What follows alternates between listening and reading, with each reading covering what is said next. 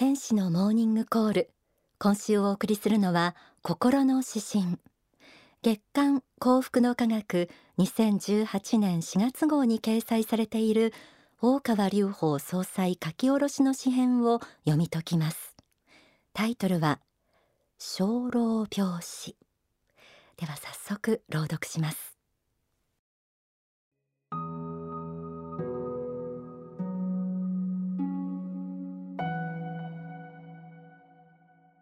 心の指針。生老病死。ゴータマ・シッタールタ・シャクソンは生老病死の秘密を解くために出家した。そして肉体が自分ではなく目には見えぬ心の奥に真実の自己があることを見出した。そこには永遠の生命の世界が広がっていてまばゆいばかりの真実の自己が光り輝いていた。シャクソンを唯物論無神論の哲学者だと考える人さえ現代では多い。おそらく瞑想体験も神秘体験もしたこともなく信じられない人たちだろう。人はなぜ生まれ人はなぜ老い人はなぜ病にかかり人はなぜ死んでいくのか。その疑問に現代の私も答えきった。自分だけ涅槃にいるためではない。自分が愛そのものだと気づいたからだ。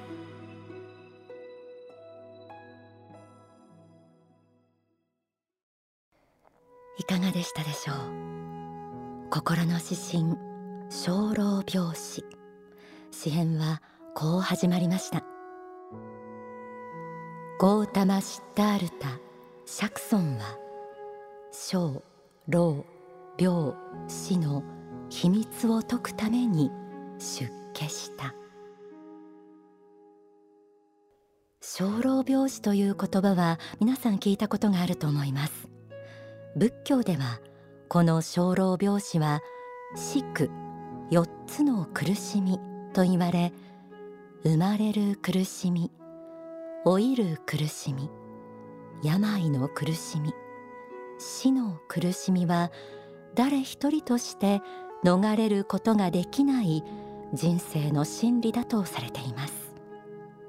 この生老病死の意味を求めて出家したのが他ならぬシャクソン自身でした。シャクソンは悟りを開いてブッダとなった後最初の説法でも人生は苦しみであるということを生老病死について触れて説いたと言われています。なんて暗い教えなんだ。そう思う人もいるかもしれません。しかしこれはシャクソンが人生に対して真正面から向き合いどこまでも正直な方であったということを表しているとも言えます。人生に苦しみなどないというのではなく人生に苦しみはあるそう認めた上でそこからどう脱するかを求めてゆく。その鍵となるのは次のような悟りでした。肉体が自分ではなく目には見えぬ心の奥に真実の自己があることを見出した。そこには永遠の生命の世界が広がっていてまばゆいばかりの真実の自己が光り輝いていた。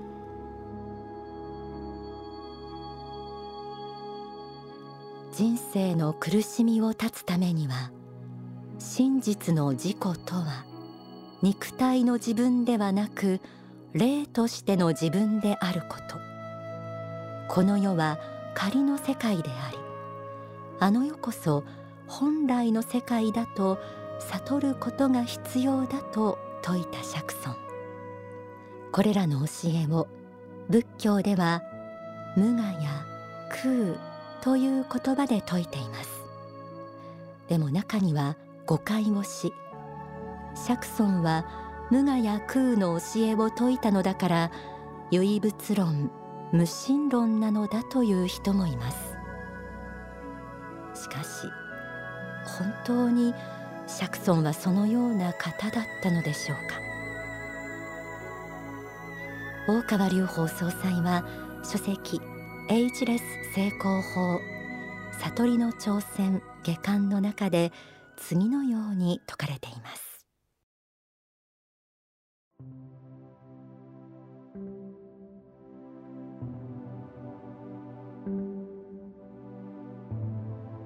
釈迦仏教は無我説だから無霊根で唯物論だ。というように持ってくる哲学者的な仏教者もたくさんいます。しかし無霊根を説く唯物論者が六大神通力を持っているということなどあり得るわけがないのです。六大神通力とはこの世ならざる世界を知るための能力です。仏典などにはそれについて多くの記述があるにもかかわらずそれがつながっていないだけでしょう。無我とは無執着の境地のことでありつまり他人に迷惑をかけるようなこの世への執着を立てと言っているわけです。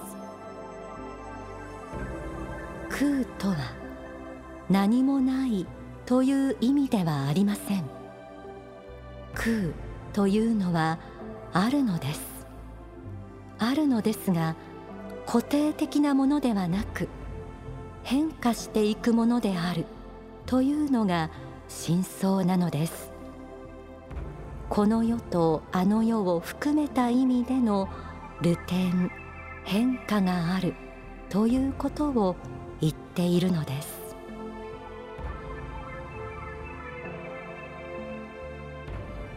無我や空の教えをただ何もないという教えとして捉えると人生もこの世もただただ虚しく無意味なものとなりついにはあの世も魂もないのだ。すべて消えていくのだ。という唯物論無神論につながっていきます。これでは一切の否定消滅が人生の目標となってしまいます。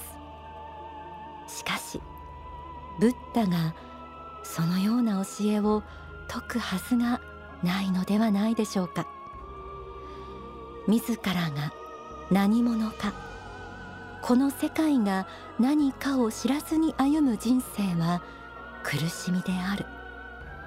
この世は仮の世界でありあの世こそ人間の本来の住処であると知りなさい。心こそ人間の本体であると悟りなさい。そうブッダは教えていたはずなのです。心の指針はこう続きます。人はなぜ生まれ人はなぜ老い人はなぜ病にかかり人はなぜ死んでいくのか。その疑問に現代の私も答えきった。時代は変わっても生老病死は真理であり誰もが経験する苦しみです。大川隆法総裁は現代に生きるブッダとして霊界の真相魂の真実を説くことで人生のさまざまな疑問に答えを出しています。それらはかつてのブッダの教えを超えて現代によみがえっています。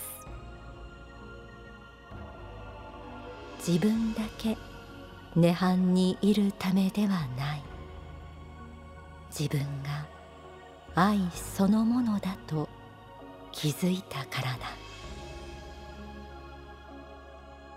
心の指針生老病死をお送りしています。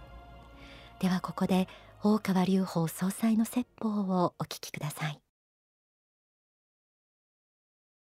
無名を脱すれば生まれ変わらないというふうに仏典なんかいっぱい書いてありますけど、まあ、それは厳密に言えば間違いです。厳密に言えば間違いで、えー、生まれ変わらないわけではありませんが無名を出したらそうした苦しみの天正輪廻カルマを背負った天正輪廻から下脱し幸福な輪廻の中にいることができる。全てはこの無名を断つところにある。無名を断つには知恵の状態になること。知恵の状態とは何かと真理を学ぶこと。行ずること。これにあり。すなわち幸福の科学のセミナーに出ること。これが無名を断つための最大の近道。そうすると今世来世までの幸福は約束されたり。ということですね。こういうふうになる。無名に、えー、支配された人生は決して幸福ではありませんよ。そのためにはやはり正しい真理を学んでそして悟る必要がありますよ。そして自分だけが幸福になるだけじゃなくてそういう悟った人が出ればその人が導くことによって周りにいる人も幸福になりますよ。そして地上ユートピアが出来上がりますよ。これが私たちの使命ですよ。こういうことですね。だから皆さんは幸福です真理を学んでそういうカルマもでいいカルマでしょうね。いい意味でのカルマができるでしょう。天正輪廻も楽です。来世生まれ変わってくる時は自分で自覚的に選べます。計画してね人を救おうとして菩薩の気持ちで生まれ変わってくる。で実際に人を救ってくる。そういう意味ではまず無名というものを滅することが大事。これが大事ですよ。お聞きいただいた説法は書籍。ブッダ最短講義に収められています。えこちらの書籍に関してはお近くの幸福の科学までお問い合わせください。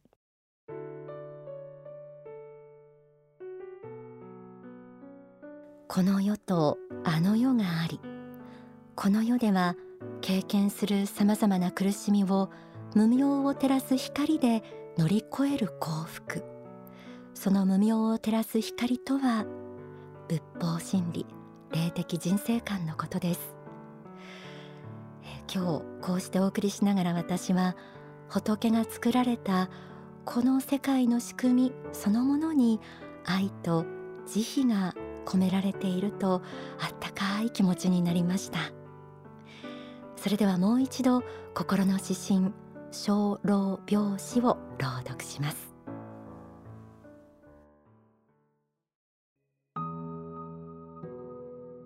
小老病死。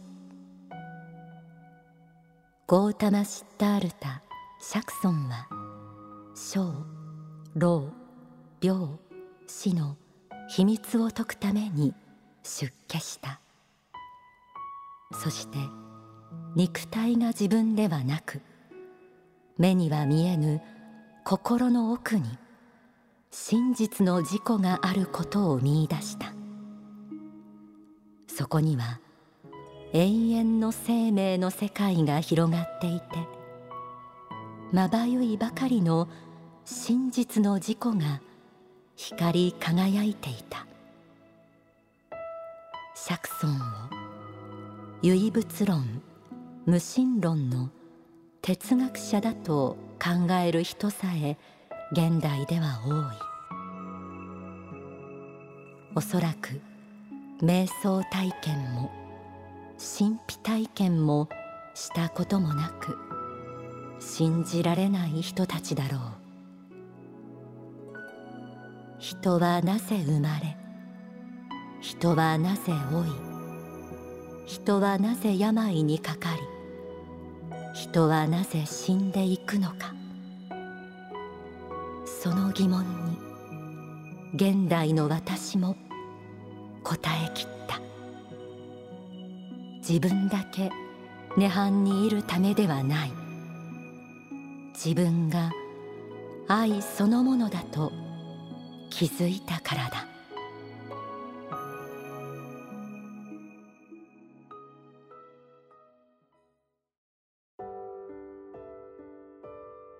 天使のモーニングコール。この時間はミニコーナーオンザソファー。一本のドキュメンタリー映画をご紹介します。番組でも取り上げたことがありますが幸福の科学グループでは障害児支援を行う一般社団法人 UR エンゼル。不登校児支援を行うネバーマインド。自殺を減らそうキャンペーン。などなど NPO 型の活動を積極的に展開しています。それらの活動を追ったドキュメンタリー映画が公開されます。タイトルは心に寄り添う。大川隆法総裁企画でドキュメンタリー作品の映画は幸福の科学初だそうです、えー、アリプロダクションの女優木島凛さんとハッピーサイエンスユニバーシティの学生たちがインタビューを重ねる中で次第に彼らが考えていた救いと本当の救いとが違うことに気づき始めます。心を開くとはどういうことなのか。相手を思うとはどういうことなのか。彼らは自分たちとどう違うのか。葛藤し時にぶつかりながらも本当に大切なものは何なのかを求める姿を追った赤裸々な心のドキュメンタリーということです。取材のテーマがいじめ不登校自殺といった本当に人生の重い苦しみそして障害を持つ方やそのご家族にも及びます。